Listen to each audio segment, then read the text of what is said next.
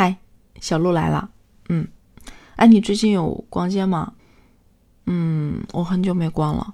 我现在发现了一个抖音上的服装店，嗯，跟一般的服装店不太一样，就是他家的衣服，其实我觉得不一样的原因应该是来源于渠道。他家的衣服是尾货，就是商场的下架、断码或者是非当季的衣服，嗯，然后拿过来卖。嗯，就是他当时正在说的这衣服，在当前也只有这一件，码数也只有这一个码，合适你就抢，不合适你可能也没有办法拍。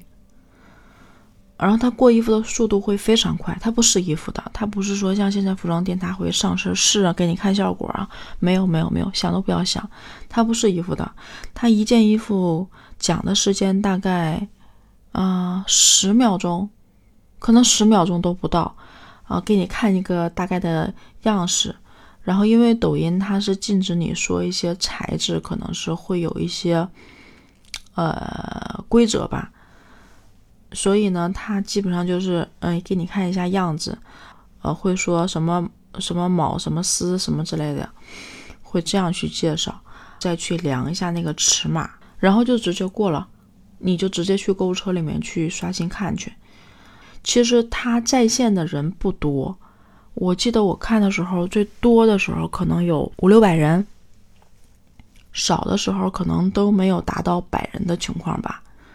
但是你很难抢到的。如果说你网速不行，你这个抢的手法又不行，你就想都不要想，你是抢不到这件衣服的。然后他家的用户群里，你你你注意看你就知道了，就是因为，嗯，抖音应该是有一些标准的，就是你怎么样能够在他们家这个会员的等级在不断的升高。我知道的有两个，一个是主要的啊，应该就是你购买衣服的数量和金额。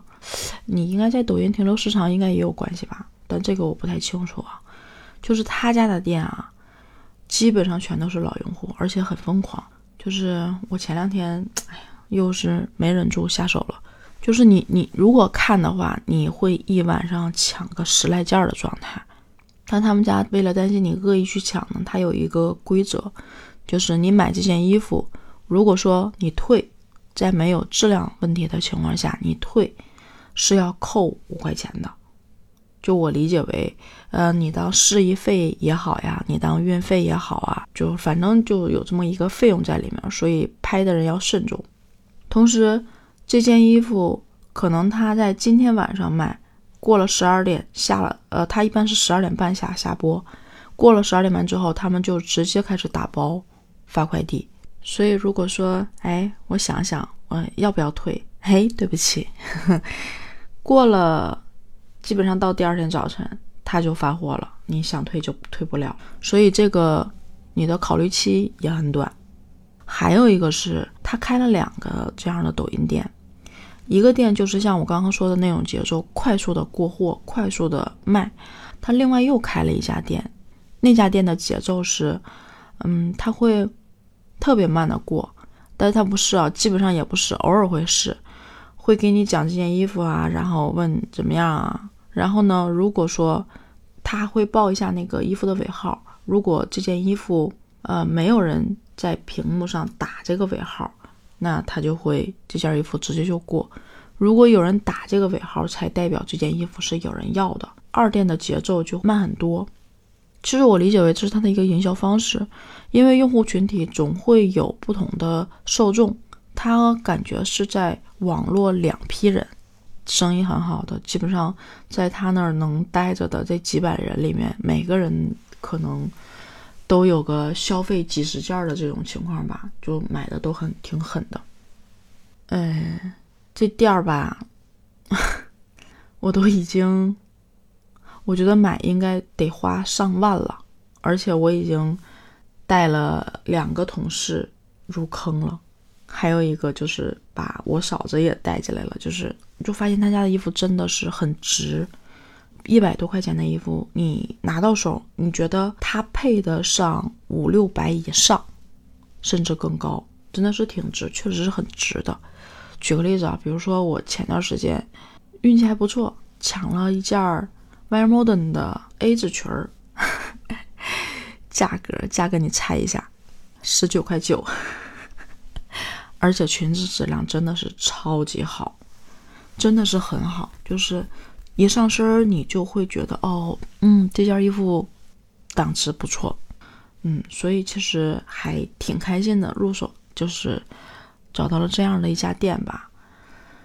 我原来甚至有想过，呃。卖服装，甚至都有想过在抖音上卖服装。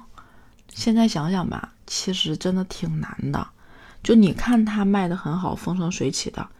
他在去年疫情严重的时候，你们还记得吗？就是在二一年的时候，呃，吉林那段时间疫情，就过年前后，吉林的那段时间疫情严重，大概封了呃三个月左右吧。这三个月。全停，物流什么的都不要想，他家就停了三个月。虽然你说他是这种渠道，不是说去进货，但是你也可以想到这三个月对这种做生意的影响到底有多大。